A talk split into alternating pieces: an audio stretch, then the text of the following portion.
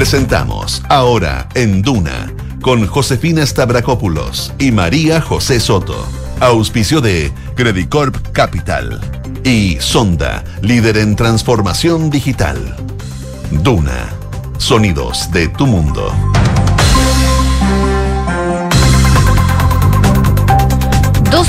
12 con un minuto. Muy buenas tardes. ¿Cómo están ustedes? Bienvenidos a una nueva edición de Ahora en Duna, acá al 89.7, después del sistema frontal que dejó precipitaciones hasta el día de hoy.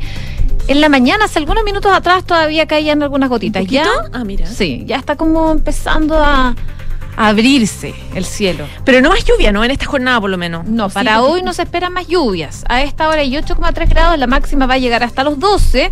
Mañana bajan aún más las temperaturas como es habitual después de las lluvias. Vamos a tener eh, temperaturas eh, incluso más bajas de los 0 grados y vuelve este sistema frontal el día miércoles que incluso dicen que podría caer algo de nieve. Ah, mira. Es que hay temperaturas muy bajas. Está haciendo muchísimo mucho frío. frío, mucho frío. Oye, y aunque terminó por lo menos ahora este sistema frontal, eh, todavía se generan estragos a propósito de este fin de semana. Hay más de 9.000 clientes que continúan sin luz en la región metropolitana. Padre Hurtado y San Bernardo son hasta ahora las comunas más afectadas. Les vamos a estar contando eh, los detalles. Además, declaraciones del Ministerio de Obras Públicas respecto de la decisión compleja de abrir los Libertadores. Dice que fue adoptada por la Dirección de Pasos Fronterizos. También les vamos a dar detalles respecto de eso y del cierre también de la zona. Y estamos a la espera de anuncios desde el gobierno para una ayuda focalizada a las familias y a las pymes que podría anunciar en unos minutos más el eh, presidente Gabriel Boric. Estaba citado un encuentro, un acto en Quinta Normal eh, a eso de las 11 de la mañana. Todavía no se conocen los detalles, parece que todavía no empieza esa actividad. Por supuesto, vamos a estar atentos para contarles de los detalles de esas ayudas que podría anunciar el gobierno en unos minutos más. Bueno, y como siempre, eh, no, le iba a decir la pregunta del día, pero todavía hay hartos temas más que, Hay más que todavía, podemos ir.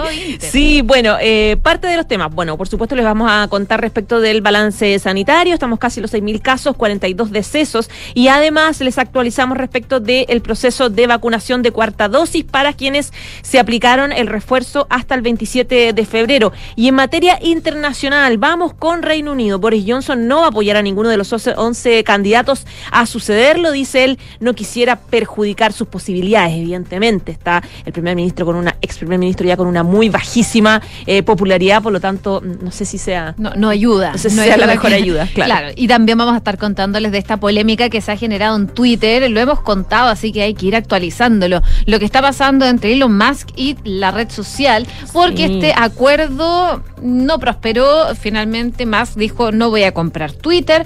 A propósito de eso, las acciones de la red social se están desplomando. Así que vamos a ver eh, qué ocurre durante esta jornada con eso, esa situación en particular. Y como siempre, ahora sí, los invitamos a que participen en nuestra pregunta del día. Según la encuesta Academ, un 45% de los sondeados no está de acuerdo con la reforma tributaria, un 34% sí está de acuerdo y un 44% no la conoce. ¿Qué te parece? Te dejamos tres alternativas. Mala idea, buena idea o desconozco. Vota con nosotros. Ya está con nosotros Kike ¿Cómo está Kike? ¿Cómo te tocó el sistema frontal? ¿En tu casa? Sí, bajo techo, así que bien. Afortunadamente bien. Qué bueno. Oye, eh, feliz día del Ay, periodista. Ay, es verdad. Igualmente. Para ustedes y a todos los que desempeñan este tan Sí, lindo hay que- oficio. Hay que celebrar, yo creo, ¿no? No. Ya, Hay que celebrar trabajando, puede ser. no.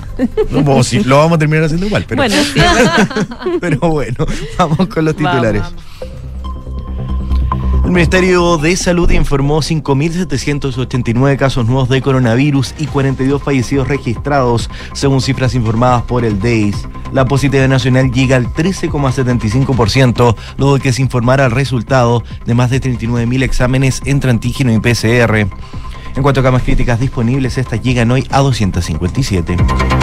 El presidente de la Cámara de Diputados pidió un acuerdo por la paz y la nueva constitución 2.0 post plebiscito.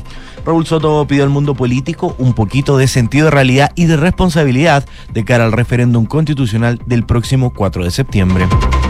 Según la última encuesta Academ, la intención de votar rechazo mantiene una diferencia de 18 puntos por sobre el apruebo. La medición semanal revela que ambas opciones de cara al plebiscito del 4 de septiembre registraron leves aumentos, mientras que el porcentaje de indecisos baja. En este contexto, el rechazo a la nueva constitución alcanza el 53%, mientras que el apruebo llega al 35% y además la aprobación a la gestión del presidente Gabriel Boric consignó un mínimo aumento y llega al 36%. Se espera que el gobierno anuncie hoy la ayuda económica de invierno. En una actividad en Quinta Normal, el presidente Gabriel Boric tiene previsto dar a conocer las medidas destinadas a contrarrestar las alzas en el... Se espera que algunas sean vía proyectos de ley y otras con cambios administrativos diputados de Renovación Nacional y Evópoli llegaron hasta la Contraloría para imponer un tres recursos contra el gobierno por el eventual intervencionismo del Ejecutivo en la campaña del plebiscito. Según explicó el diputado Diego Chalper, serán tres acciones legales por distintos hechos como la reunión del presidente con parlamentarios del Partido Socialista y la participación de la ministra Vallejo en un programa de televisión donde defendió la opción a prueba. El senador del Partido Comunista, Daniel Núñez, abordó el plebiscito del próximo 4 de septiembre y aseguró que por el momento no ve prioridades de cambiar cosas en la nueva constitución. En ese sentido, el parlamentario comunista aseguró que la propuesta de nueva Carta Magna no está inscrita en piedra y que está dispuesto a revisar algunos, eh, algunos puntos, pero de manera debatida y ciudadana. Senador Juan Ignacio Latorre fue electo como nuevo presidente de Revolución Democrática. Este fin de semana se realizaron las elecciones internas de RD, donde solo se presentó una lista de consenso encabezada por el representante de la Cámara Alta, la cual fue ratificada por los militantes con un 88,5% de los votos. El nuevo presidente del partido oficialista agradeció la participación de los militantes y aseguró que el enfoque de su directiva será trabajar porque la opción apruebo gane en el plebiscito del próximo 4 de septiembre. El MOP aseguró que la decisión de abrir el paso a los Libertadores recayó la dirección de los pasos fronterizos y el ministro llegó a la zona. Juan Carlos García reiteró que la situación crítica se debió a los accidentes de los camiones en territorio argentino y nacional. Y Vladimir Putin firmó un decreto que facilita la obtención de la nacionalidad rusa a todos los ucranianos. Con ello, el mandatario amplió una medida que hasta el momento solo se aplicaba a los territorios de Ucrania ocupados por sus fuerzas. La ministra de Economía argentina anunció medidas para calmar a los mercados en medio de la crisis que vive ese país. En un intento por calmar el nerviosismo de los inversionistas después de una semana turbulenta, la nueva secretaria de Estado, Silvina Batakis, dijo que Argentina necesita lograr un presupuesto equilibrado y cumplir su acuerdo con el Fondo Monetario Internacional. Hoy a las 17 horas Chile debuta la Copa América Femenina ante Paraguay. Para el encuentro, José Letelier no contará con la central Fernanda Ramírez por lesión y perderá otras tres jugadoras por COVID. Dos de ellas estaban pensadas para el once inicial. Muchas gracias. Gracias a ustedes. Oye, harta agua caída durante el fin de semana. Se hablaba que cerca de 40 milímetros, incluso más, acá en la mm. región metropolitana, lo que, eh, claro, es una buena noticia en relación a la sequía que estamos viviendo. Mala por las consecuencias que ha generado. De hecho, de acuerdo a la última actualización de la Superintendencia de Electricidad y Combustible, hay cerca de 18.900 clientes que se encuentran sin suministro de luz todavía en algunas partes de esta región. Si bien desde la SEC informan que en estos momentos el 99,7% ya de los clientes está con servicio normal, en la zona centro el corte de luz eh, se ha mantenido en varios hogares desde el inicio de las lluvias y en esa línea los más de 9.600 hogares que se encuentran sin el suministro en la región metropolitana, la mayoría se concentra en las comunas de Padre Hurtado y San Bernardo. Ahí hay 1.689 eh, personas sin suministro en Padre Hurtado y en San Bernardo 1.151 clientes. A ellas le sigue el Bosque, La Pintana, Puente Alto, San Joaquín, San José de Maipo y Alhué. Y desde la Dirección Meteorológica de Chile han informado que son cerca de 40 milímetros de agua los que han caído entre el sábado y la mañana de este lunes. Sin embargo, se prevé que las precipitaciones no se extiendan más allá del mediodía. Hace, algunos, hace algunas horas atrás veíamos cómo seguía cayendo agua de forma mucho más leve que eh, durante jornadas anteriores, pero esto solo sería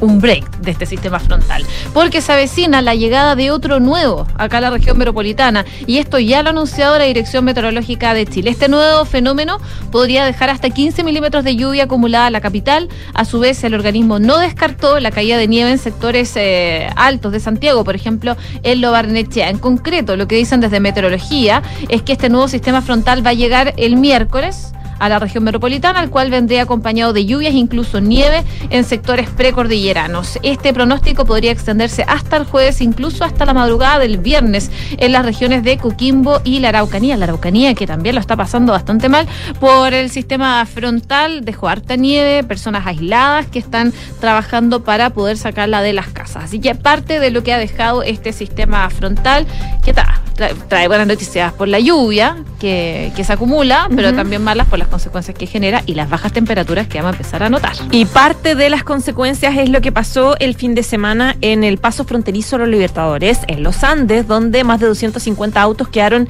totalmente detenidos el día sábado, precisamente producto de la nieve, de este sistema son, eh, frontal que está afectando y que afectó principalmente el fin de semana a la zona centro-sur del país. Esto generó que se adoptaran distintas medidas y se cuestionara también que quedara abierto este paso a propósito de que era evidente que la situación climática era muy compleja. Habló del tema el ministro de Obras Públicas Juan Carlos García que abordó la situación. Recordemos que eh, mm, cuando se quedaron varados estos autos, lo que hizo la autoridad fue adoptar varias medidas como despejar la ruta, eh, trasladar a las personas a distintos albergues que fueron habilitados, es decir, un poco eh, abordar la emergencia, pero la duda fue por qué se abrió este paso, por qué se reabrió este paso fronterizo.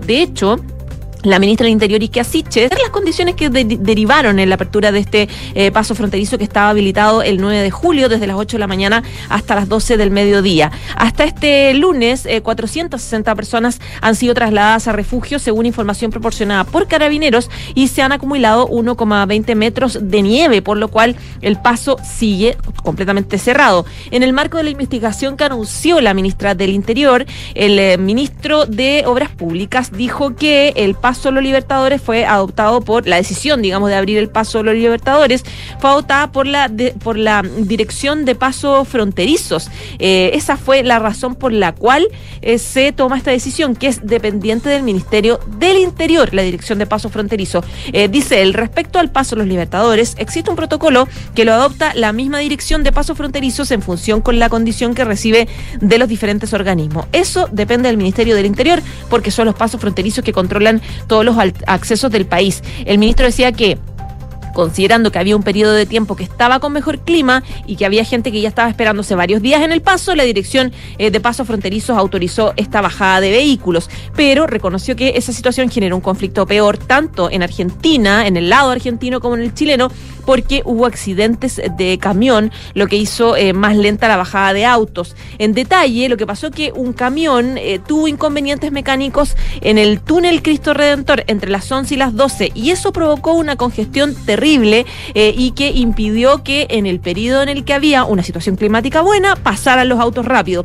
se sumó también un accidente en el sector Los Horcones, en el territorio argentino, entre un camión y un auto y eso también generó un taco más importante. Al respecto, García decía que como gobierno están concentrados en tratar de resolver lo que pasó y detalló que la investigación se instruyó para determinar si fue, fue correcta o no la decisión adoptada por el momento eh, por pasos fronterizos. Precisó que hoy se trasladará a los Andes para fiscalizar los trabajos que se están haciendo para permitir el descenso de un grupo mayor de personas y reiteró que el paso de los Libertadores permanece hasta ahora completamente, eh, completamente cerrado para la circulación de autos.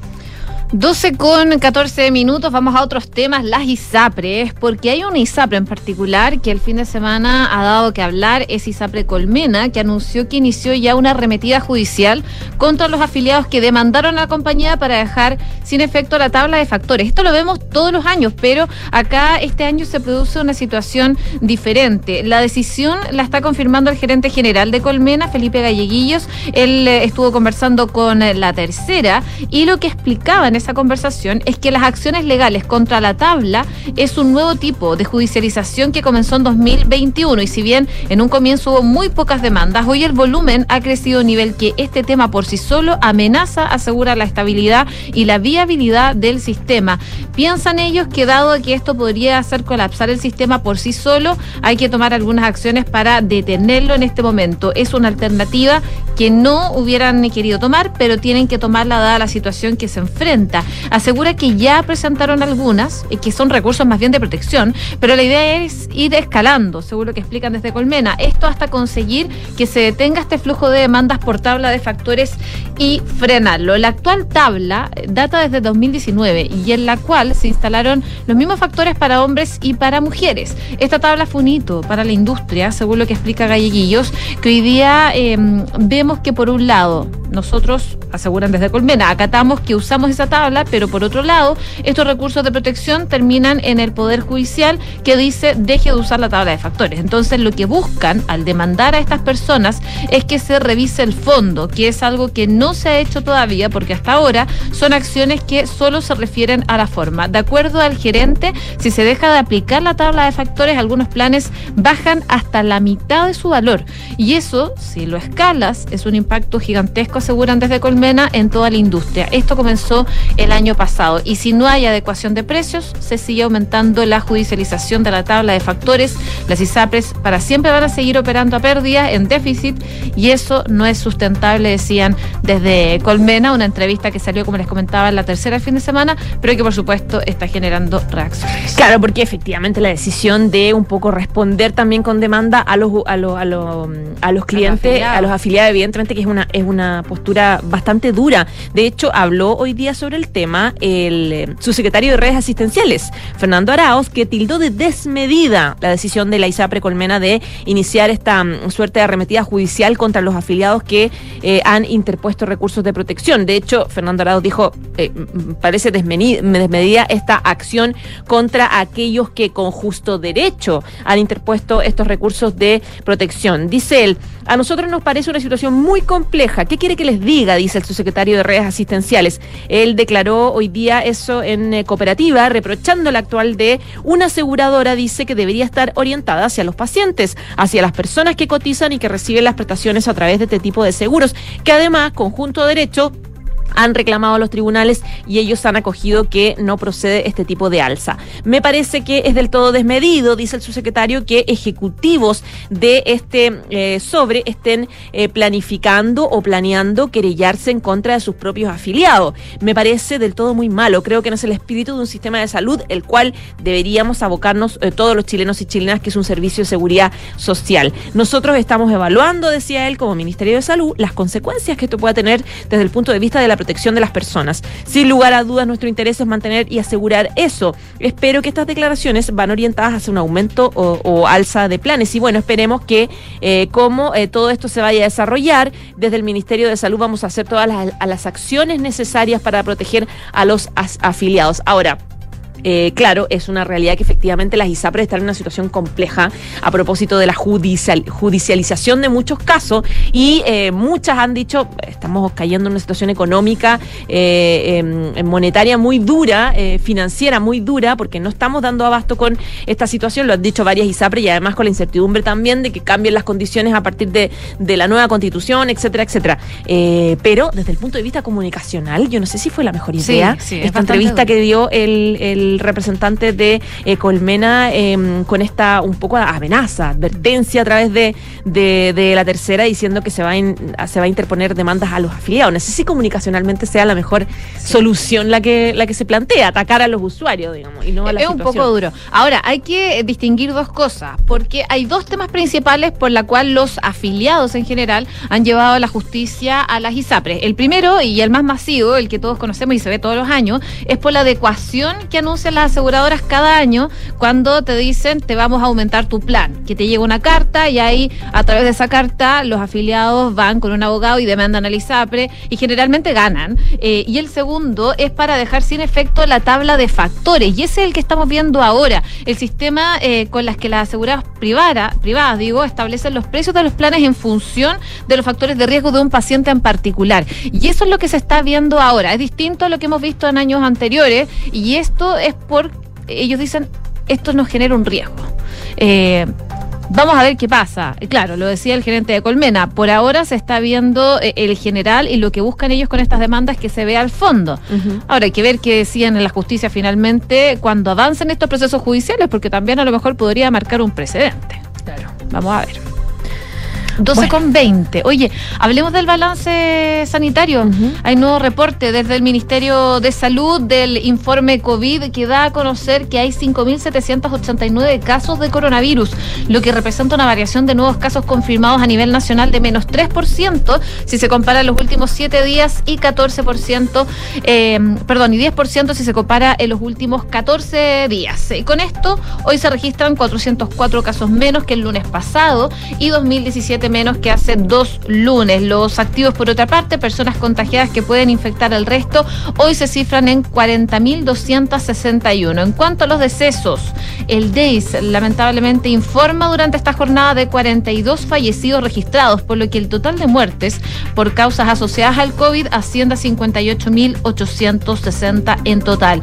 La positividad a nivel nacional alcanzó un 13,75% eh, en base a más de 29.000 exámenes PCR.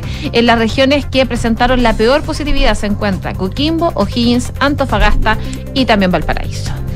12 del día, 21 minutos. Y a propósito de COVID-19, los vamos a actualizar respecto del proceso de vacunación. La cuarta dosis para quienes aplicaron el refuerzo hasta el 27 de febrero. Les contamos del calendario de vacunación para esta semana, porque a fin de continuar con este proceso de inmunización masiva a la población, ya está disponible este calendario de vacunación en la página web del Ministerio de Salud. Se detalla que entre el lunes, eh, hoy día 11 y el domingo 17 17 de julio se va a aplicar la cuarta dosis a todas las personas de 12 años o más que hayan recibido su vacuna de refuerzo hasta el 27 de febrero de 2022. Las personas inmunocomprometidas y funcionarios de salud, tanto del sistema privado como público, van a recibir la segunda dosis de refuerzo si cuentan con la tercera vacuna hasta el 27 de marzo de este año. Junto con esto se va a vacunar con tercera dosis a toda persona de tres años o más que cuente con esquema completo de dosis o dosis única hasta el 13 de marzo de este año. Respecto de la dosis de refuerzo en menores de edad, el Ministerio de Salud detalló que esta semana se va a aplicar a niños, niñas, adolescentes que hayan recibido la segunda dosis hasta el 27 de marzo de este año. Además, se va a seguir inoculando con primera dosis a personas desde los tres años, segunda dosis a la población vacunada con al menos 28 días de diferencia de la primera dosis y también a mujeres embarazadas en cualquier etapa que estén de su embarazo. 12 con 22, estamos a la espera de anuncios por parte del gobierno. Se espera que el presidente Gabriel Boric, junto al ministro de Hacienda Mario Barcel, anuncien ayudas económicas para las familias en general y las pymes también, producto de la alta inflación que estamos viendo en el país. Por el momento se desconoce el nombre del beneficio. De hecho, la semana pasada, Rodrigo Álvarez en Duna en Punto le preguntaba al ministro Grau eh, un poquito que contara detalle y no quiso. No quiso decir el nombre. No, el nombre y tampoco tan profundizado son mucho lo que podría ser, porque dijo es algo que se va a anunciar la próxima semana. Se espera que en los próximos minutos se anuncien estas ayudas, estos beneficios, montos y si será o no una ayuda directa a las personas, pero todo apunta a que sería focalizado para poder enfrentar el, costo de la vida en general. Eh, ya también la semana pasada, la vocera de gobierno Camila Vallejo había adelantado que desde el gobierno iban a entregar una ayuda económica a las familias del país y en esa oportunidad ella afirmaba que eh, estaban esperando hacer los anuncios al respecto, que lo había dicho el ministro Marcel, que lo había dicho también el ministro eh, en general, el presidente de la República. Nosotros todos los meses y todas las semanas estamos evaluando cómo ir en ayuda de las familias, decía la vocera. Se espera entonces que en los próximos minutos se anuncie por parte del presidente Gabriel Boric en un acto que se va a realizar en Quinta Normal, eh, pero claro, hay que mencionar el IPC, que según el, el último índice de precios al consumidor que corresponde al mes de junio, se registró un incremento mensual de 0,9% por lo que la inflación llegó al 12,5% en los últimos 12 meses, siendo el aceite, el tomate, el azúcar y otros productos los que más subieron de precio, sobre todo en el primer, eh, en el primer semestre. Vamos a ver cuáles son las ayudas y por supuesto acá en Ahora Anduna vamos a estar contándoles el detalle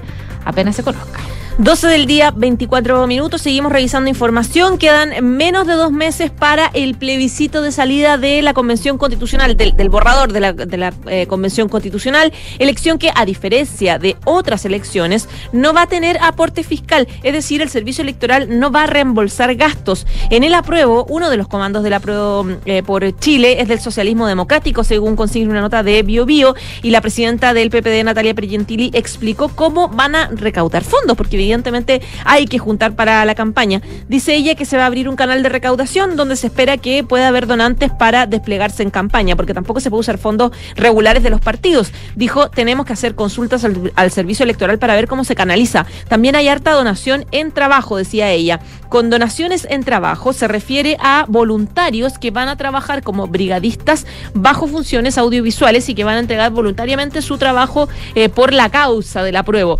Respecto a la campaña en... em, en sí, uno de los representantes de la de Apruebo Dignidad, el presidente de Comunes, Marco Velarde, dijo que van a buscar enfocarse en los indecisos. Respecto del rechazo, ¿cómo lo van a hacer en la campaña eh, de la opción rechazo? Uno de los comandos que va, pero por el rechazo, es el Partido de la Gente.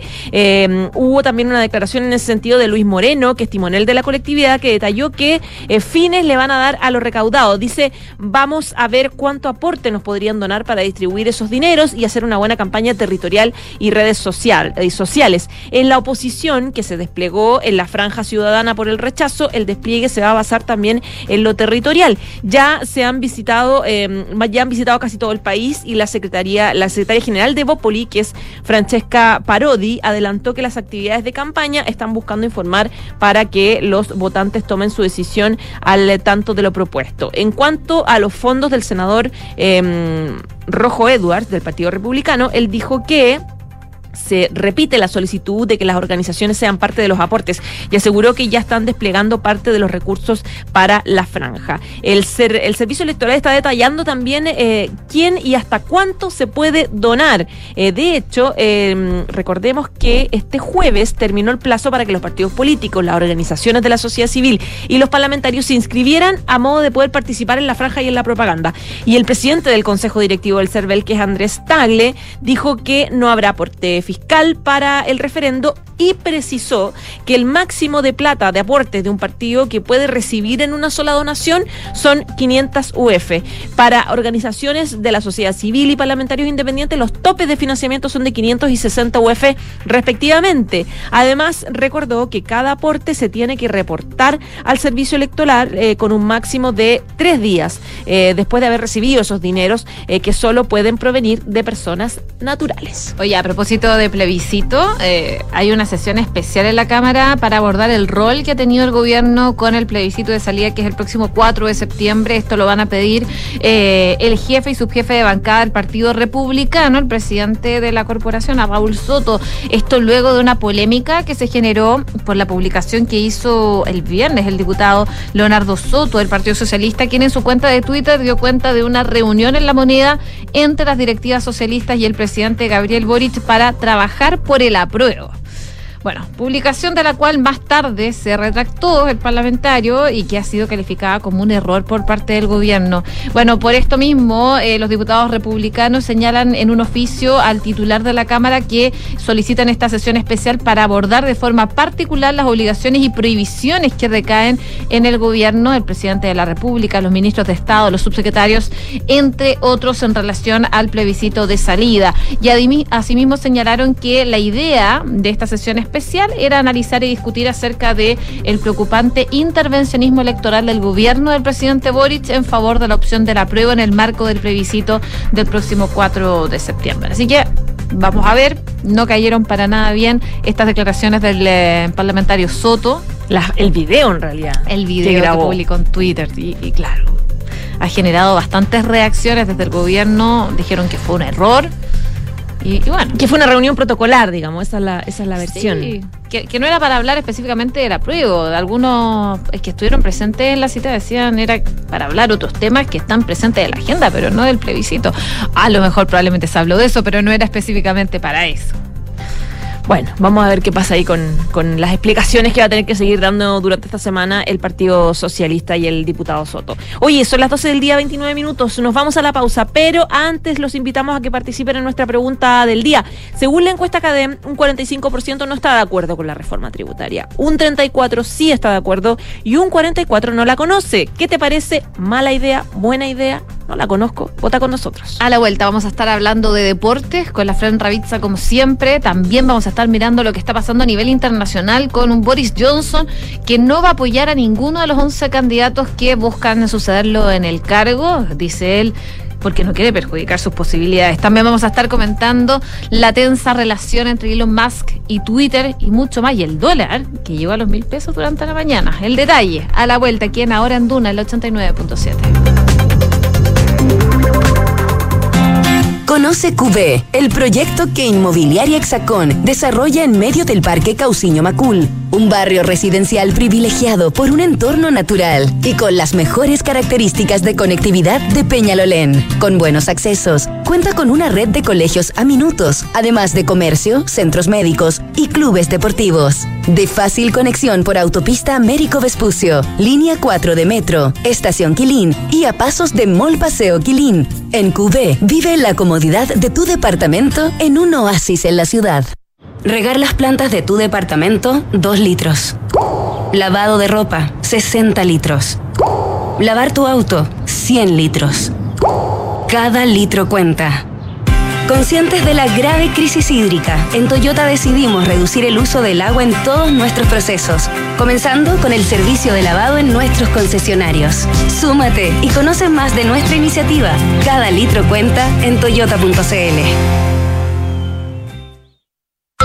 Hola Nico, ¿cómo te fue en el doctor? Hola, en general bien, pero me tengo que operar, así que tengo que evaluar opciones. Tranquilo, revisa si tu cirugía está dentro de la campaña copago fijo de la alemana. Según tu cobertura de ISAPRE y seguro, el copago puede ser hasta cero. ¡Oh, qué bueno! Pensando en ti y en tu familia, Clínica Alemana te otorga copago fijo o copago cero en diversas cirugías con la calidad y seguridad de siempre. Infórmate de este beneficio y sus condiciones en clínicaalemana.cl. Clínica Alemana. Si es tu salud, es la alemana.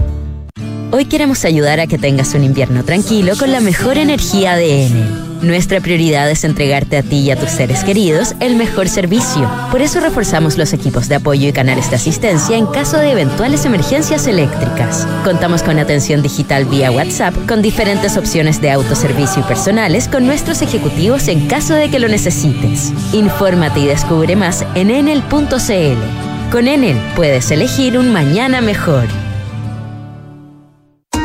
En Anglo American, la innovación está en el centro de todo lo que hacemos, buscando mejores formas de extraer y procesar minerales esenciales para nuestra sociedad, usando menos agua y menos energía, con la ciencia y la tecnología como principales aliados, colaborando con las comunidades, trabajando para un medio ambiente más saludable, con estrategias para enfrentar entre todos el cambio climático. Así en Anglo American avanzamos con un propósito claro, reimaginar la minería para mejorar la vida de las personas. Enfrentar el cambio climático es tarea de todos. Duna, por un futuro más sostenible. La segunda conferencia de los océanos de la Organización de Naciones Unidas, realizada en Portugal, con la presencia de cerca de 7.000 personas de 142 países, ha concluido con tímidos avances para resguardar los ecosistemas marítimos. Aun cuando la declaración final reconoce el efecto devastador que el cambio climático está provocando en los océanos, reclama mayor ambición para establecer una moratoria a la explotación minera submarina y exige que los países adopten acuerdos vinculantes para su protección. La protección de los océanos requerirá un esfuerzo de los países más ricos para invertir en energía renovable en alta mar, acuicultura sostenible y una infraestructura de sistema de saneamiento que evite la contaminación de las aguas. Acciona, expertos en el desarrollo de infraestructuras sostenibles para recuperar el planeta. ¿Qué significa estar contigo en la evolución digital? Es tener el cloud más grande de América con presencia local y 7.300 kilómetros de fibra óptica para conectar todo Chile con Latinoamérica. Es contar con el mejor y primer data center sustentable del país y entregar Big Data, Analytics, inteligencia artificial e Internet de las cosas al alcance de todas las empresas, desde las más pequeñas hasta las más grandes. En Claro Empresas te damos todo lo que necesitas para avanzar en tu digitalización. Claro Empresas, contigo en la evolución digital. La Tercera y Spotify se unen para presentar El Café Diario. Comienza tu día bien informado con esta producción original de Spotify y La Tercera, donde profundizamos en los temas que están marcando la agenda de Chile y el mundo. Elaborado por el equipo periodístico de La Tercera, en la voz de Francisco Aravena y Rocío Montes. Escúchalo de lunes a viernes en Spotify y latercera.com.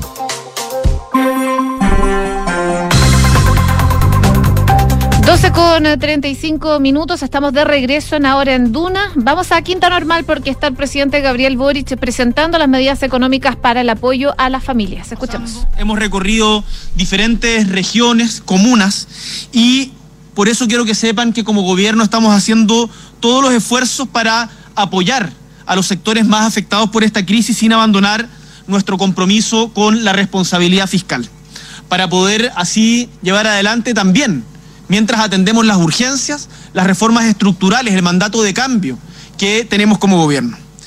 Y es por eso, porque tenemos el deber de atender las urgencias de ahora, que hemos decidido ampliar los beneficios del Plan de Recuperación Inclusiva Chile Apoya con las siguientes tres medidas.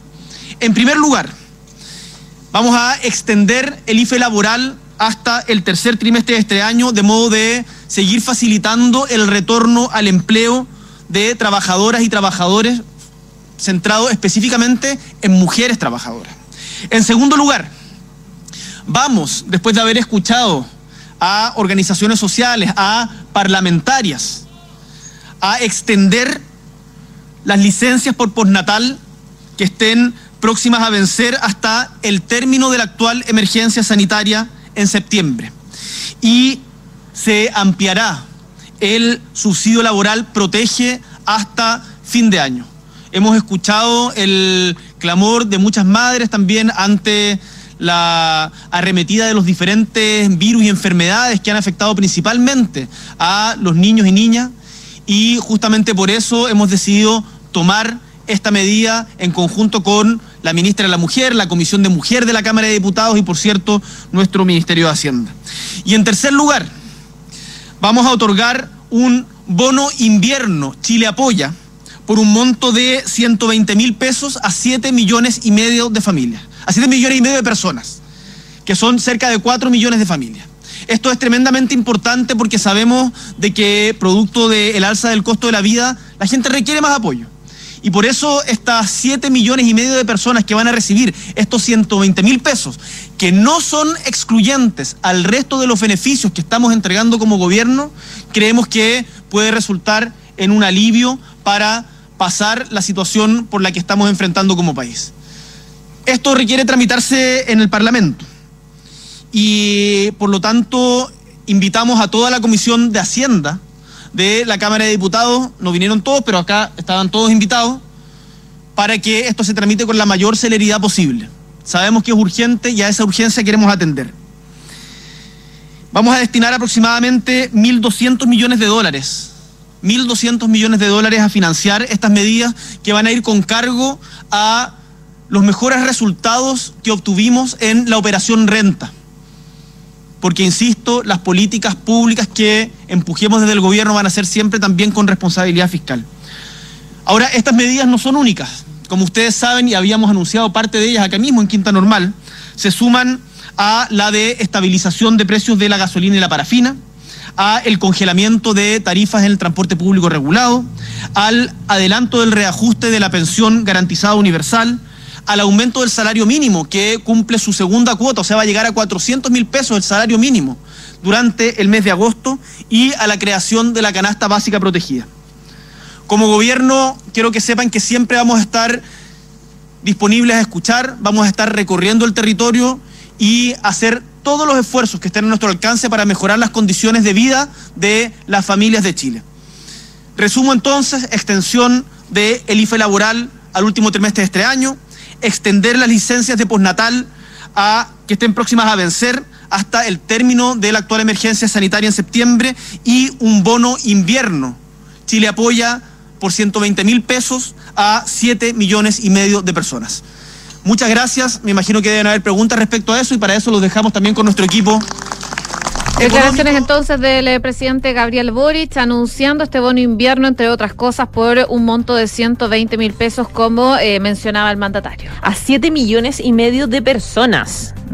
Ese fue el anuncio que Sí. hizo. No es, no es muy focalizado. La verdad que No, sabía, no, era la solicitud que había hecho, e incluso lo que había planteado el propio ministro de Hacienda en un minuto de que no iba a haber IFE, pero sí eh, iba a haber algún tipo de ayuda focalizada. muy focalizada para quienes más lo necesitaran. Claro, Considerando 7 millones de la inflación. Claro. Claro, eh, bueno, va, a haber seguramente reacciones que vamos a estar revisando a propósito de este anuncio del, eh, gobierno. Recordemos que esto fue a partir de varias conversaciones que se, hicieron, hizo con la Cámara eh, de, mm, con la Comisión de Hacienda de la Cámara de Diputados, donde hay apoyo de varios parlamentarios de manera transversal.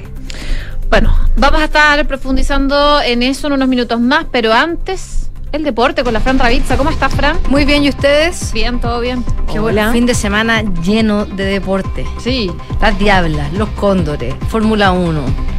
Frío, pero no deportivo.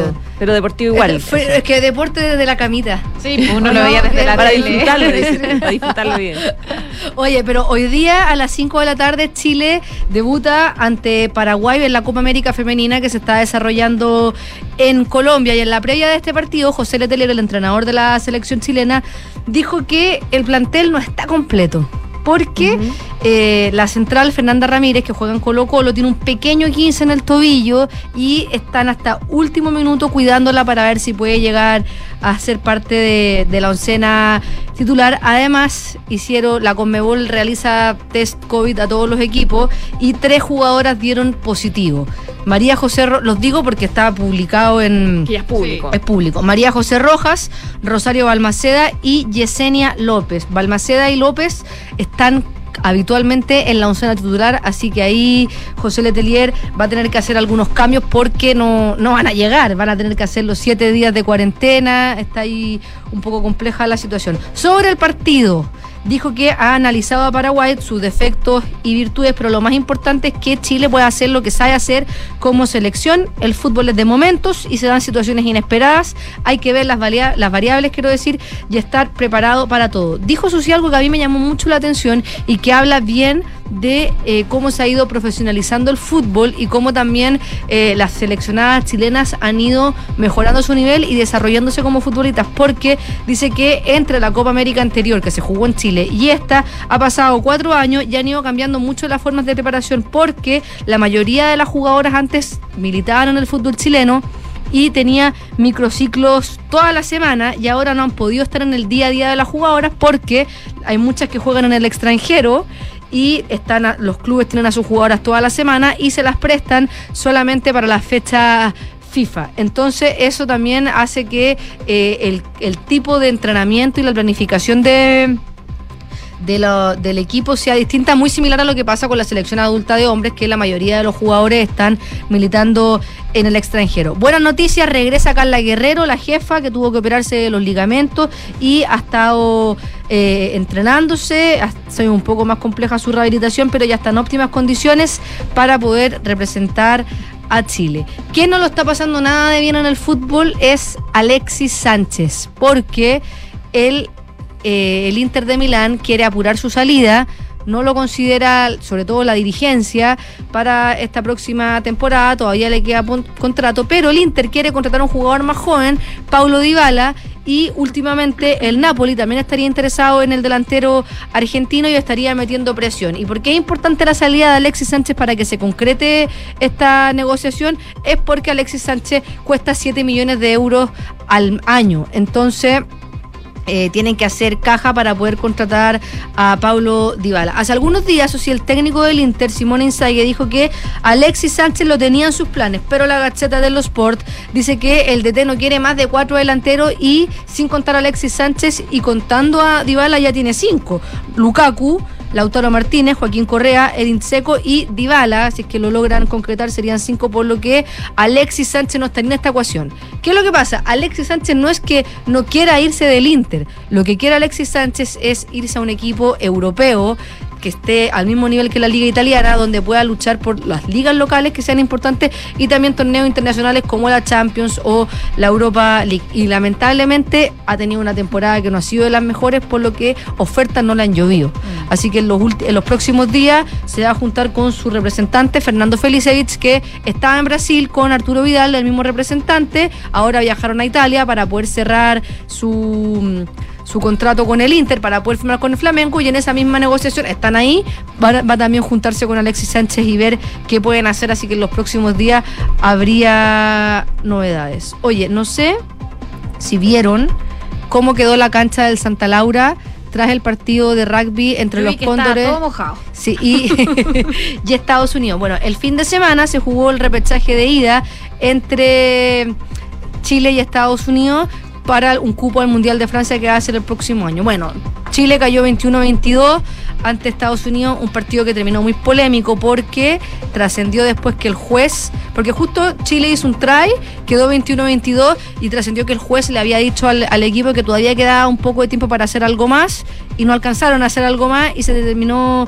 el partido, así que van a tener que definir todo en la vuelta, que se va a ser el 16 de julio en Estados Unidos. Pero la lluvia, como decías tú, José, complicó todo porque está el, el- lloviendo torrencialmente, se rompió la cancha, los jugadores estaban todos embarrados, fue muy difícil, la pelota se resbalaba mucho, pero eh, lo complicado es el estado de la cancha, porque hoy día estaba planificado el partido entre Unión Española y la Católica por el campeonato nacional y finalmente se tuvo que suspender ese partido y, pro- y reprogramarlo. ¿Para cuándo hay fecha? no, todavía no, no hay fecha, pero trascendió que los jugadores de, las, de, de la Unión Española a viva voz se, discutieron con el gerente general del club Luis Baqueano, de hecho había jugadoras del, del equipo femenino ahí que escucharon todo, diciéndole que era impensable que esta situación ocurriera. ¿Cuál es la defensa? Que primero Unión Española nunca pensó que iba a llover cuando cerró el contrato con la Federación de Rugby, que iba a llover de esta forma, porque si es que hubiese sabido, él dice, no hubiésemos prestado la cancha, como tampoco a veces la,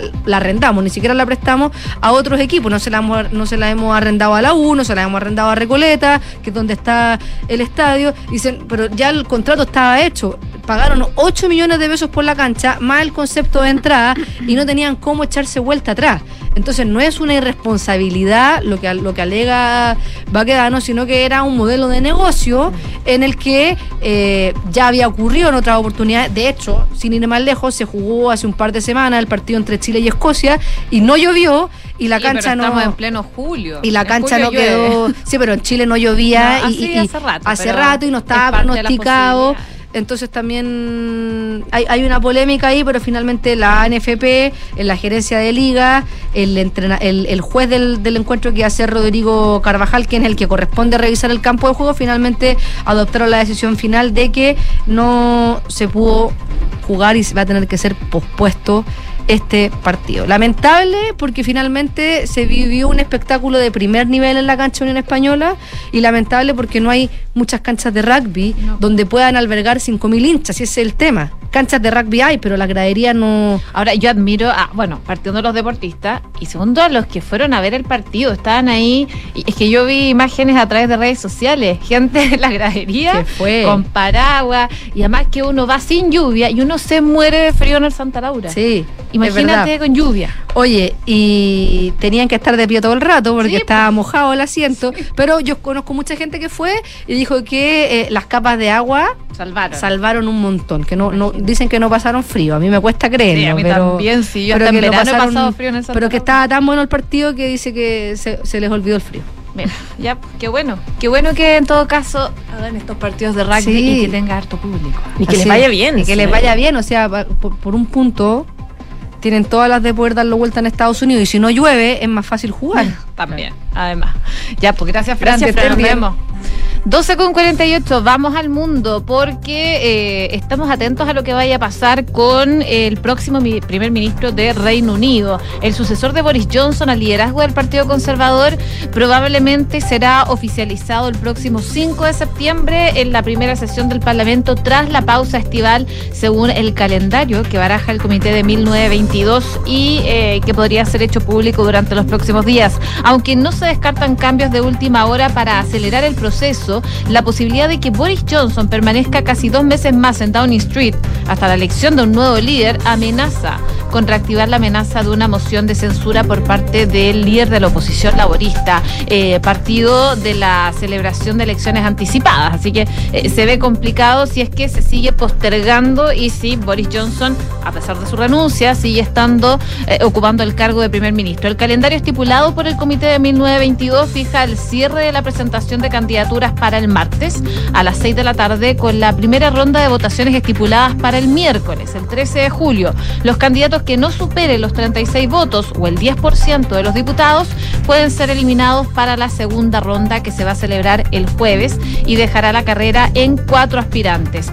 El super lunes, el 18 de julio, se considera como la fecha clave entonces para delimitar aún más la carrera con dos últimas votaciones previstas para el 19 y el 20, cuando se van a conocer los nombres de los finalistas. La decisión final quedará a partir de ese momento en manos de los 200.000 militantes conservadores que eh, van a celebrar cónclaves en todo el país y deberán emitir su voto a finales de agosto. La proclamación oficial del nuevo líder y primer ministro se va a producir el lunes 5 de septiembre, el día fijado para la reanudación de las sesiones de la Cámara de los Comunes. Ese mismo día se va a producir oficialmente el relevo y Boris Johnson va a entregar ahí las llaves del número 10 de Downing Street a su sucesor si todo avanza según lo que está estipulado. Pero ya ha hablado Boris Johnson, él eh, dijo que no va a apoyar a ninguno de los 11 candidatos que buscan sucederlo en el cargo porque él dice que no quiere claramente perjudicar sus posibilidades. Parte de las declaraciones de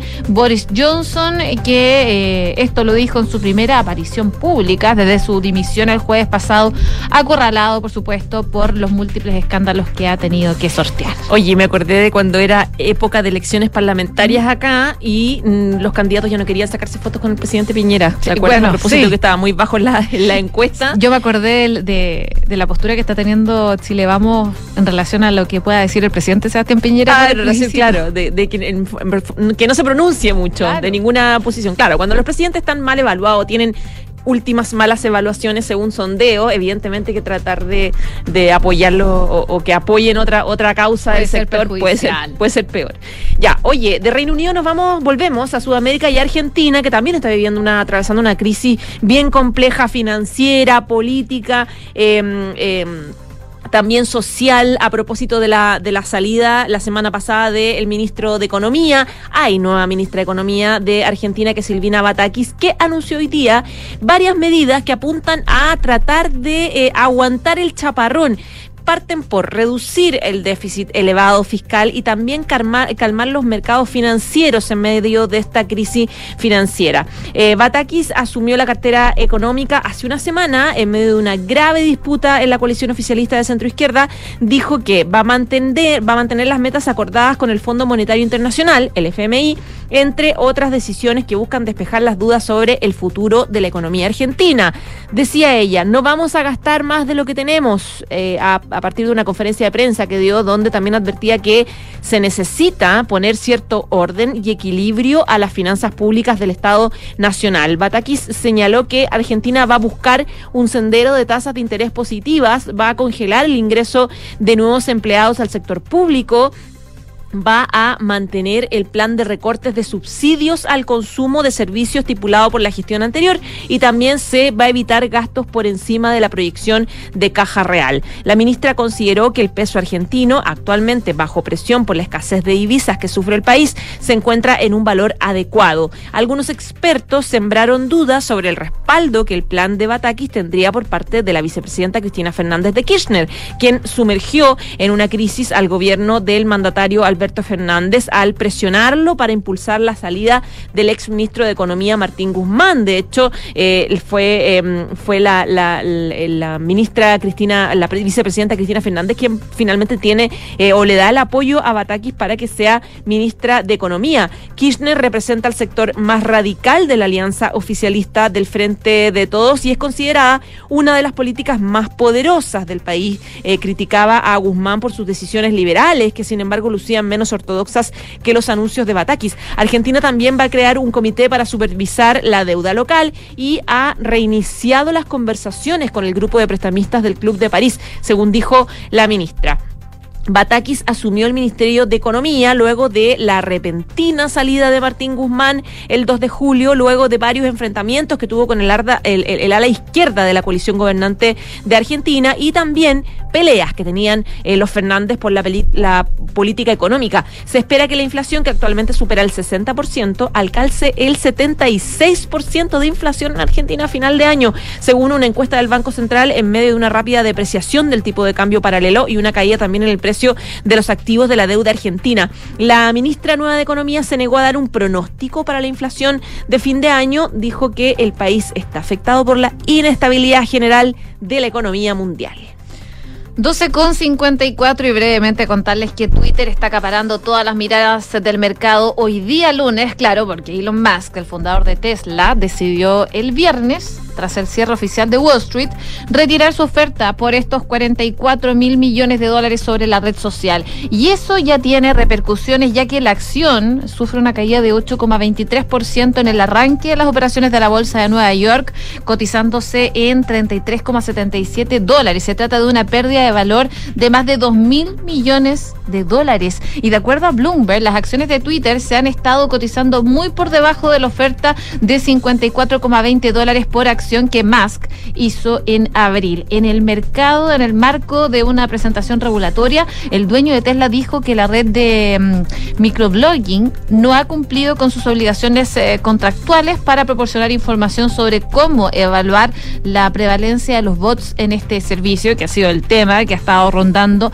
desde que Elon Musk anunció esta decisión de eh, comprar Twitter. Por su parte, la red social dijo que va a contraatacar en los prometer a cerrar las transacciones con el precio y los términos acordados por Elon Musk y plantea iniciar acciones legales para hacer cumplir este acuerdo de fusión. Confían desde Twitter en que van a prevalecer en los tribunales eh, de Cancillería, dijo el presidente del Consejo Administrativo de Twitter. Twitter de todas maneras puede cotizar por debajo de los 30 pesos si el trato fracasa, según Strip Rap. Vamos a ver qué pasa con esta red social que me imagino deben estar bastante enojados con esta decisión de Elon Musk del viernes de terminar con este acuerdo de compra de Twitter y las acciones que están bajando considerablemente en Wall Street.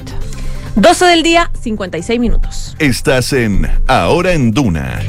Y era lo que se venía esperando la semana pasada. Ya había varias advertencias que podía concretarse en esta, en esta jornada del fin de semana, varias conversaciones subterráneas también que se dieron con varios parlamentarios oficialistas y de oposición. El gobierno, en voz del eh, presidente Gabriel Boric, finalmente anunció esta entrega de un bono de invierno de 120 mil pesos. Dijo Boric va a llegar a 7,5 millones de personas. Fue el detalle que además dio el ministro de Hacienda Mario Marcel, quien eh, concretó la entrega de este bono de invierno de 120 mil, el cual va a llegar a esta cantidad, 7,5 millones de personas. Esto en el marco del plan Chile Apoya, que impulsa el gobierno para ir en ayuda a las familias en un contexto de alta inflación en Chile. Vamos a entregar un bono de invierno Chile Apoya que va a ser de 120 mil y que va a llegar a, 7,5 millones de personas, dijo el ministro en una actividad en el Centro Cultural Casona Dubá, en la comuna de Quinta Normal. Marcel expuso que este bono se originó luego de la solicitud transmitida por parlamentarios de la Comisión de Hacienda de la Cámara de Diputados. Nos plantearon, dijo el secretario de Estado, la necesidad de algún tipo de apoyo económico para este invierno, dada la situación de inflación, el alza del costo de la vida y también el alza de los precios de los productos, dice el ministro, razón por la cual se concreta entonces esta mm, esta decisión de entregar un bono. Mira, y desde el gobierno también ya se está empezando a em, dar a conocer, mira, me están llamando de la, de la, Secretaría de Comunicaciones del gobierno, están enviando una suerte de minuta donde dan detalles de esta bonificación y también de, de parte de los detalles del plan eh, Chile Apoya donde se habla de por ejemplo, se otorgará el bono Chile Apoya de invierno 120 mil a esta cantidad de personas que les dije. Se va a extender el IFE laboral hasta el último trimestre del año para facilitar el retorno al empleo formal de trabajadoras y trabajadores. Se va a extender el permiso de postnatal parental por hasta 60 días a quienes terminen su postnatal entre hoy, 11 eh, de julio, y hasta el 30 de septiembre. Y también se van a ampliar las postulaciones al subsidio laboral protege hasta fin de año. Parte de las medidas que eh, ya venía un poco anunciando el gobierno para paliar el, alza de los precios de los productos en general. 12,58.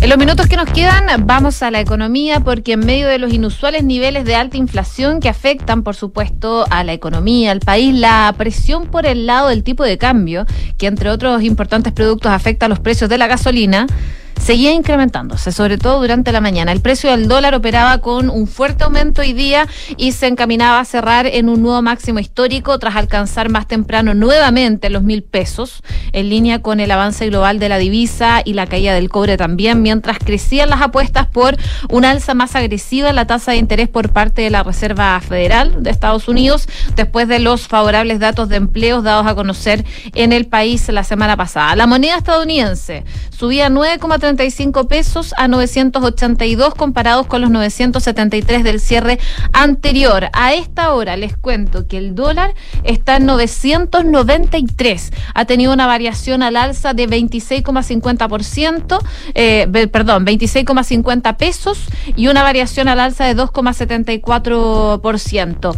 Parte entonces del precio del dólar que sigue subiendo, que opera al alza, eh, bajó un poco con respecto a la mañana, pero así es lo que va de julio, está acumulando un avance de 62,9 pesos, dejando al peso chileno como la cuarta moneda que más se debilita frente al dólar en el mundo. En el 2022 el aumento llega de hecho a 130,73 pesos. El martes pasado el dólar ya había alcanzado los mil pesos, lo comentamos acá en Ahora Anduna, para finalmente terminar en esa jornada con un incremento de 23 pesos y terminó en 974. Pero hoy día en la mañana vuelve a subir ese pic de los mil pesos, baja levemente a esta hora que se ubica en los 992 pesos la divisa estadounidense. Una en punto.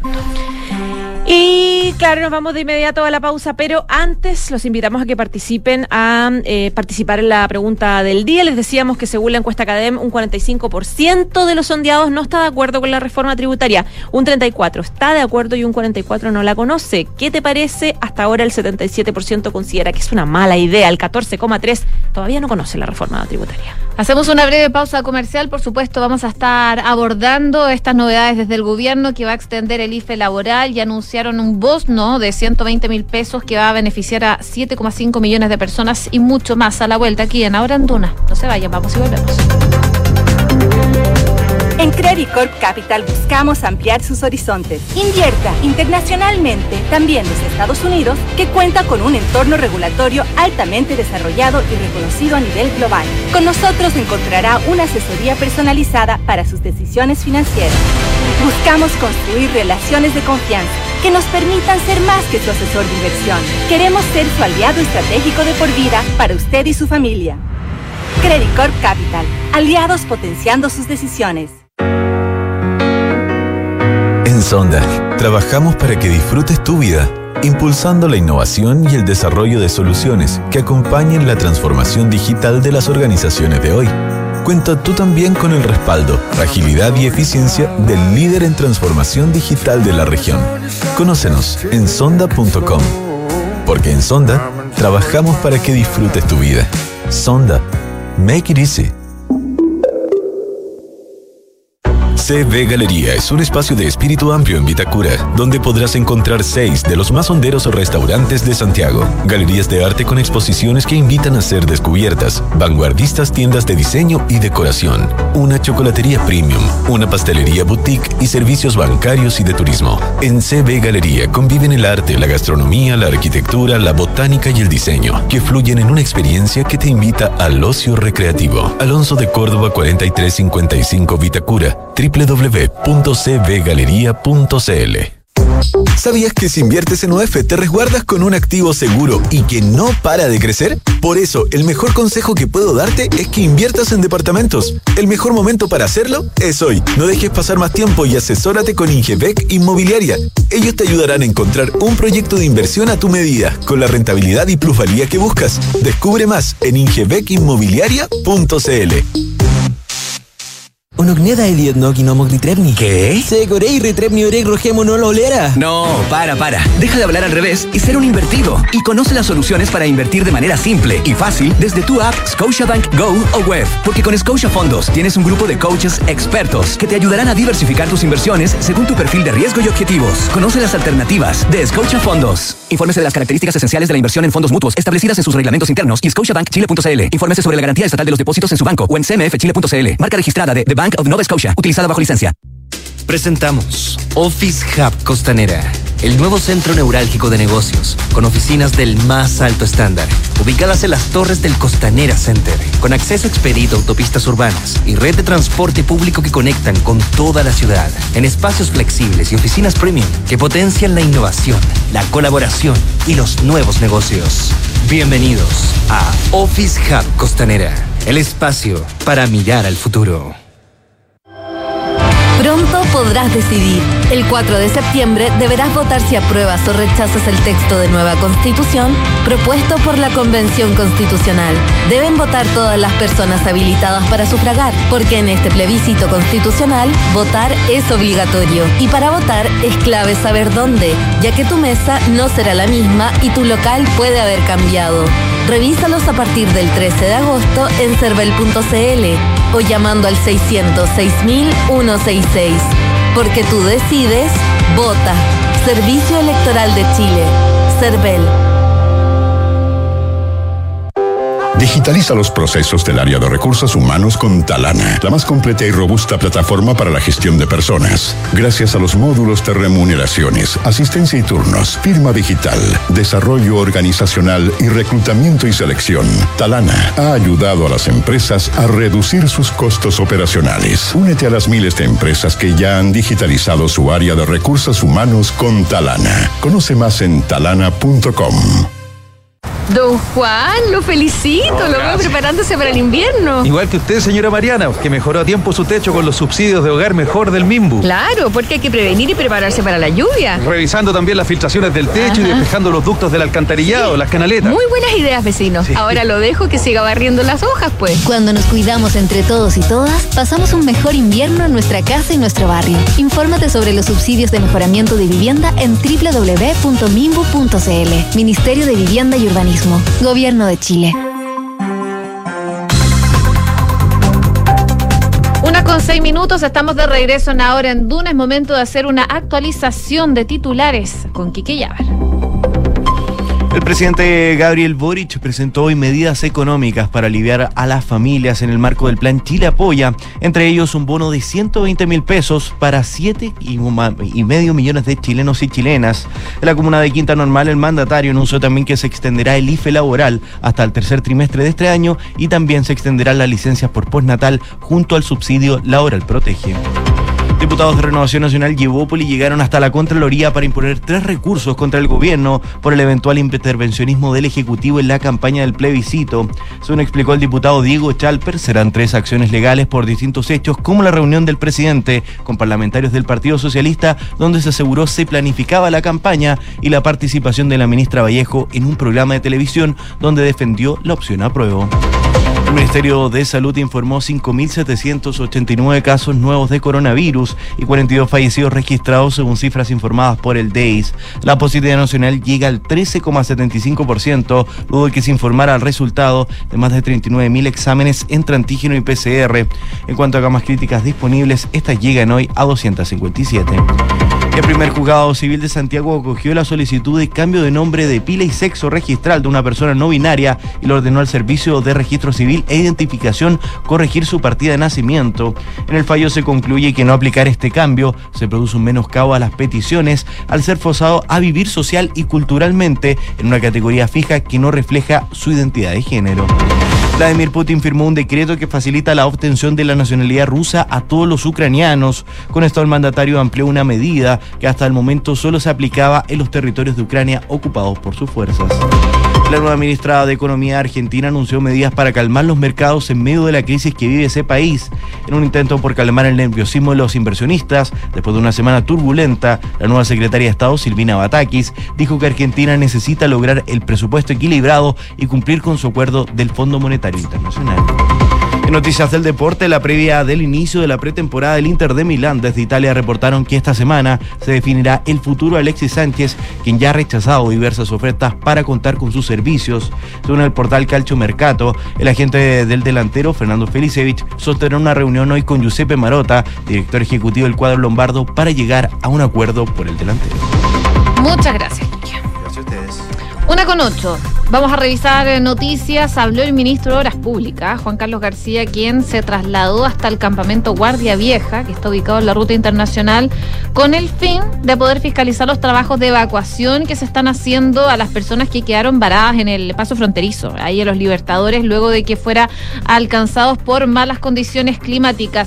Desde el lugar, el secretario de Estado informó que más de 230 personas aún se encuentran varadas en los distintos albergues y que su evacuación va a depender principalmente de las condiciones climáticas. Es así que en esa línea la autoridad destacó que están todos los equipos destinados para poder avanzar en el despeje de las rutas para así lograr eh, descender a los afectados antes de que llegue este nuevo sistema frontal que está programado para esta semana, específicamente para el miércoles. Explicaba el ministro que hay 235 personas en el complejo Los Libertadores. Esas personas están siendo abastecidas de alimentos, cuidados y hay un eh, cuidado para los niños y para las personas mayores y están trabajando trabajando para poder retirarlas del complejo a la mayor brevedad posible. La autoridad señaló que a través de los trabajos ya realizados han asegurado una conectividad entre el complejo y el portillo para asegurar la alimentación de estas personas sin ningún tipo de inconvenientes. Además, el equipo de la Dirección de Viabilidad está disponiendo de sus máquinas para que eh, ahora que hay mejor condición pueda avanzar en una huella desde el sector eh, de Portillo hacia Guardia Vieja y desde Guardia Vieja hacia arriba. Así que parte de las novedades que está... Mm, eh, comentando el ministro de Obras Públicas, Juan Carlos García, que se trasladó hasta el paso Los Libertadores luego de que el fin de semana quedaran varias personas varadas producto de las malas condiciones climáticas y hay toda una polémica ahí de por qué se abrió el paso y quedaron estas personas varadas. Vamos a ver qué pasa con esa investigación que instruyó de hecho la ministra del Interior, Isquia Siches. Una de la tarde, 10 minutos, seguimos revisando información. Les contamos que hoy va a haber una sesión fijada para las 5 de la tarde, 17 horas, en la sala de la Cámara de Diputados y Diputadas, que va a someter a votación el informe de la Comisión Mixta en relación al proyecto de reforma constitucional que busca que las Fuerzas Armadas puedan resguardar la infraestructura crítica sin eh, decretar un estado de excepción constitucional. El documento viene de ser aprobado por 37 votos a favor, uno en contra, tres abstenciones en el Senado. Eh, resolviéndose las diferencias entre la Cámara Baja y Alta respecto de los alcances de esta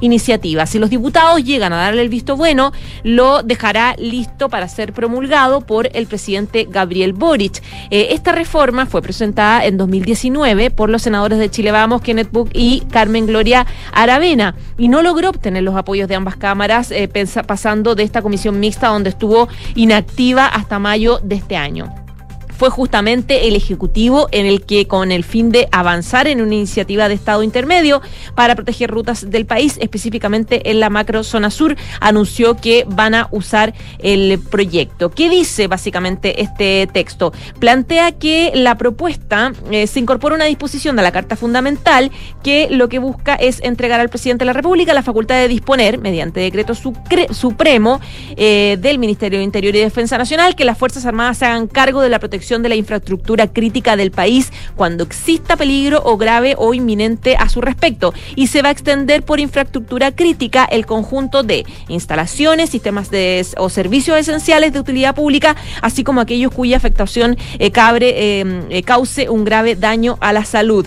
También incluye la infraestructura indispensable para la generación, almacenamiento, distribución de los servicios e insumos básicos para la población, tales como energía, agua o telecomunicaciones. Una con 12 minutos. Hoy en medio de una escalada inflacionaria que estamos viviendo y para hacer frente también a la subida de los precios, el gobierno anunció hace algunos minutos atrás una batería de ayuda para los sectores más vulnerables de la población. Entre otros, por ejemplo, está la extensión del IFE laboral hasta fin de año y la ampliación del postnatal de emergencia. Un bono también que se anunció que va a alcanzar a 7,5 millones de personas y que sería de 120 mil pesos, aunque aún no se entregan los detalles de la medida los que se darían a conocer eh, probablemente en unos minutos más por parte de la moneda. Queremos hablar sobre estos beneficios que anunció el gobierno que se esperaba que se hicieran. Para eso estamos al contacto telefónico con el diputado de la UDI, Guillermo Ramírez. Diputado, ¿cómo está? Muy buenas tardes. Muy buenas tardes, muchas gracias por el contacto. Gracias por contestar. Bueno, ¿qué le parecen a grandes rasgos estas medidas que anunció el gobierno? Se esperaban que se anunciaran durante los próximos días y finalmente se concreta esta mañana. Así es. Mira, la verdad es que nos parece una em, un anuncio relevante, nos parece un anuncio positivo, Eh, creemos que hoy día, por la inflación que está viviendo el país, que está completamente fuera de control, que se va a ver aún más agravada con el tema del el precio del dólar. Eh, y además vamos a empezar a sufrir ahora eh, la- las consecuencias de eh, una recesión que todo el mundo ha anunciado, eh, que va a generar pérdidas de empleo, quizás eh, que va a estancar los salarios mientras los precios sigan subiendo. Bueno, en, esta, en, este escenario sombrío económico que hay, el gobierno ha tomado buenas y malas decisiones. Las malas decisiones eh, es, es presentar en este momento una reforma tributaria que es mucho peor que la del ministro Arenas, que va a generar muchos más problemas, va a impactar mucho más a la clase media y al empleo. Eso es una mala política pública. Y luego una buena, aunque sea modesta, que es este bono que va, que como es focalizado, particularmente en las familias más vulnerables, lo que va a hacer es ayudarlas a ellas, que son las que más han sufrido con la inflación, eh, para que puedan aliviar un poco la situación económica eh, de sus familias. Eh, nosotros creemos que esto va en el sentido correcto, en el, en- en el sentido de que está focalizado, algo que, este gobierno cuando fue oposición siempre criticó, eh, y por lo mismo lo vamos a apoyar en el Congreso, esperemos sacarlo lo más rápido posible, eh, pero eh, nada de esto va a ser suficiente si el gobierno no va a las causas últimas del problema económico que se nos viene encima y de la inflación que día estamos viviendo. O sea, no, no va a haber bono que aguante de que finalmente no somos capaces de generar empleo, de generar alzas en los salarios y de controlar el nivel de los precios. Diputado, hay distintas reacciones que empiezan a salir a propósito de este anuncio del gobierno. Eh, hay de todo. La verdad es que se le está cuestionando, por ejemplo, estaba leyendo los republicanos que dicen que es insuficiente. eh, bueno, un poco lo que plantea que va a ser insuficiente, como dice usted, si es que no se hace algo más contundente más adelante. Pero, por ejemplo, eh, Iván Pudugi, arquitecto, dice: el bono apruebo influirá, el bono apruebo, dice, influirá en la intención de voto. Eh, Tere Marinovich, ex dice: ya comenzó la compra de votos para la apruebo. Boric anuncia bono invierno eh, para el plebiscito. Eh, en general, ya hay una, una, una, una visión respecto de que un bono a dos meses de una elección es complicado, es complejo y que eh, un bono de 7 millones, un bono que va a ir a más de 7 millones de personas, de 120 mil pesos, no es muy focalizado. A ver, vamos por parte. Primero, eh, el tema del bono lo pidieron varios parlamentarios, eh, incluyendo par- parlamentarios del Partido Republicano, hay que decirlo. O sea, lo pidieron parlamentarios de todos los partidos políticos eh, y el gobierno lo que está haciendo es, al final, eh, desdecirse, ¿cierto? El presidente Boric había dicho que no iba a haber bono de invierno y hoy día hay un bono de invierno. Entonces, decir que es insuficiente me parece también, no sé, exagerado en el sentido de que esto es ganancia respecto a la posición inicial del gobierno de no entregar nada. Sobre si es un bono a prueba o no, tiene que ver con lo siguiente, y es muy bueno ese tema. Eh, si es que el gobierno decide aprobar este bono esta semana, al menos en la Cámara de Diputados, y la próxima semana en el Senado, o sea, que en 10 días esto esté aprobado, eh, puede entregar el bono durante el mes de julio, eh, y eso queda a cinco o seis semanas del plebiscito. Si por el contrario el gobierno dilata la discusión y busca que el bono no se apruebe tan rápido para poder entregarlo más encima del plebiscito, bueno, entonces las sospechas de que este es un bono a prueba quedarían confirmadas. entonces, yo le hago un llamado al gobierno a que disipe esas dudas y tramite este proyecto lo más rápido posible. Yo hablo responsablemente, yo estoy en la Comisión de Hacienda, soy su jefe de bancada de la UDI y lo digo responsablemente. Nosotros estamos dispuestos a sacar este proyecto adelante en la Cámara de Diputados antes, o sea, el día miércoles. Ahora, discutirlo mañana en la Comisión de Hacienda, el miércoles en la sala y que quede aprobado de tal manera que el gobierno pueda repartir el bono durante el mes de julio. Diputado, ahora son, si uno suma, no sé cuánto será, 120 mil pesos a más de a 7 millones 500 mil personas. Evidentemente es Son harta 900 millones de dólares. más de 900 millones de dólares que se van a eh, eh, inyectar artificialmente a la economía en medio de un, un- una crisis inflacionaria la más grande de las últimas décadas probablemente. Eh, ¿Cómo se responde, digamos, a ese, a ese temor que hay de quienes piensan que finalmente la situación va a ser- se va a hacer más compleja con esta plata? Bueno, yo por eso le decía a usted hace un rato eh, que de nada van a servir los bonos si es que esto no va acompañado de políticas públicas en materia económica que sean más profundas, que sean más en serio y que apunten a generar crecimiento, inversión, que eso aumente los salarios de manera orgánica para no tener que recurrir a los bonos y que exista una, un control de precio No estoy hablando de control de precios, de que se fijen los precios, sino un control de la inflación para evitar que los precios eh, suban. El gobierno, yo, yo quiero decir una cosa, por ej- el precio del dólar, por ejemplo, tiene que ver con cosas internacionales, como, no sé, la- el, el alza en la tasa de la FED, obviamente que eso afecta. Que todo el mundo por la guerra y la incertidumbre se está refugiando en el dólar, eso afecta. Pero, ¿por qué la moneda chilena es la que más se ha devaluado o la más afectada de toda América Latina y la tercera que más se ha visto afectada en los países emergentes? Eso ya no es un tema internacional. Y la razón es porque este gobierno ha dado todas las señales malas.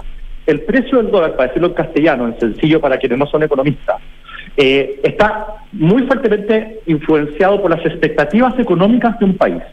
Cuando el dólar en un país empieza a caer, eh, perdón, empieza a subir, como está ocurriendo hoy día en Chile, en situaciones normales, digo, esa es una señal de que los inversionistas extranjeros, las distintas empresas no creen que la economía de ese país vaya a marchar bien, por distintas razones.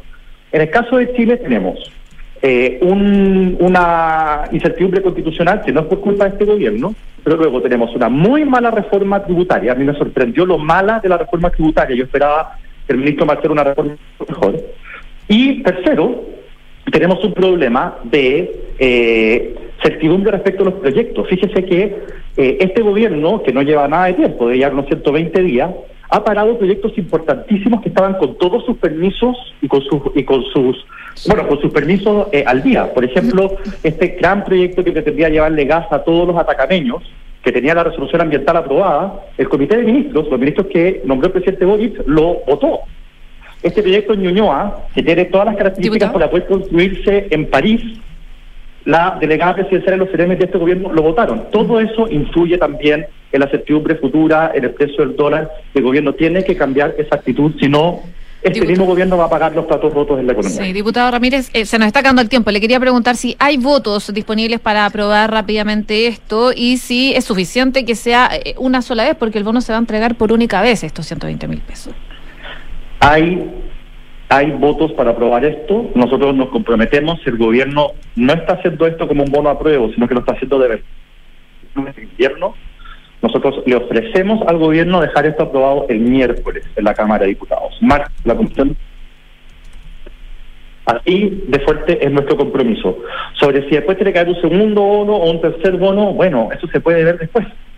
Eh, lo relevante es que ese tipo de Uy, lo Estamos perdimos. teniendo problemas con la comunicación con el diputado Ramírez. Bueno, desde ya... Eh, que no dilaten, que ese tipo de, de preguntas, de- si va a ser una vez o más veces, no dilaten la discusión, porque si dilata la discusión, ya empieza a ser sospechoso. El bono se entregaría demasiado encima de la elección. Muy bien, diputado Ramírez. Tuvimos algunos problemas ahí con la comunicación, pero le damos las gracias por haber conversado con nosotros en Ahora en Duna. Que esté muy bien. Muchas gracias, que muy bien. Ya, nos vamos, pero antes los resultados de la pregunta del día, les contábamos que la encuesta CADEM evidenciaba esta semana que un 45% no está de acuerdo con los anuncios de reforma tributaria, un 34% está de acuerdo y un 44% no lo conoce. ¿Qué te parece? El 78% considera que la reforma tributaria es una mala idea, mientras que el 14% no la conoce. Nos vamos. Ah, antes se nos olvidaba, o sea, por lo menos a mí se me olvidaba que tenemos que saludar a, a nuestros auspiciadores. A ver si me dan unos segundos para. Porque obviamente se me había olvidado. Se nos olvidó todo. De. Nos falta el Nico Vial. Estoy- nos falta el Nico que siempre lo tiene listo. Sí, está lo tiene como en su, en su computador, En listo su y preparado. Totalmente. Absoluto. Pero acá lo tengo. Les cuento, aquí en Credicor Capital buscan ampliar tus horizontes. Invierte internacionalmente desde Estados Unidos, que cuenta con un entorno regulatorio altamente desarrollado y reconocido a nivel global. Credicor Capital, aliados potenciando tus decisiones. Y la transformación digital de tus negocios nunca estuvo en mejores manos. En Sonda trabajan para que disfrutes tu vida innovando y desarrollando soluciones tecnológicas que mejoran y agilizan tus operaciones. Conócelos hoy en Sonda, Make It Easy. Ya nos vamos, pero quédese con nosotros porque viene Bárbara Espejo y sus cartas notables y una nueva edición de Información Privilegiada. Chao, chao. 1800